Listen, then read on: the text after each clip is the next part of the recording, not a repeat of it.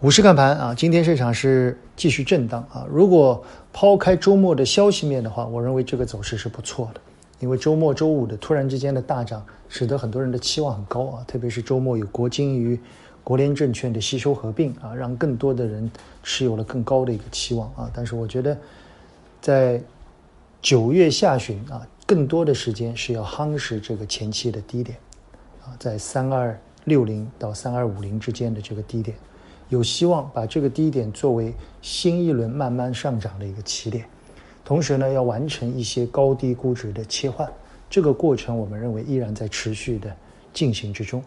至于券商的这个收购合并案，我觉得略超预期啊，但是对券商板块来说，夯实了底部，但持续的攻击恐怕还没有到来。所以从整体市场来看，我们依然认为一谨守估值，高低的过程。不要忘记啊，目前来看依然是一个不断的资金结构调仓的时间。第二，价钱啊，整个国庆价钱，大家尽量的保持一些低预期，或许会有些惊喜。如果你预期太高，冲高追涨，可能反而得不偿失。第三，在区间里面上下两个缺口，可能在这个位置适当的保持一些灵活性，好吧？我觉得这个时间呢，保持一些耐心。呃，上周的订阅号啊，我们在周六入职完成了。一个呢是对整个市场做了一些判断，大家可以看一下。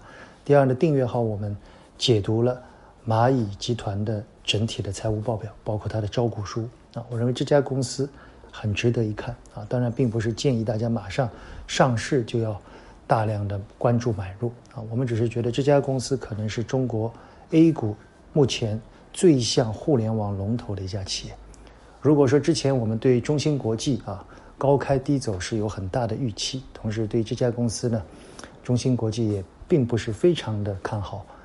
那么对蚂蚁集团呢，我们反之啊，我们认为蚂蚁集团是值得我们长期去关注的真正的一家金融科技类的企业，好吧？如果大家有兴趣的话，可以订阅看看我们对蚂蚁金服的整体的一个分析和判断，仅供参考。谢谢大家。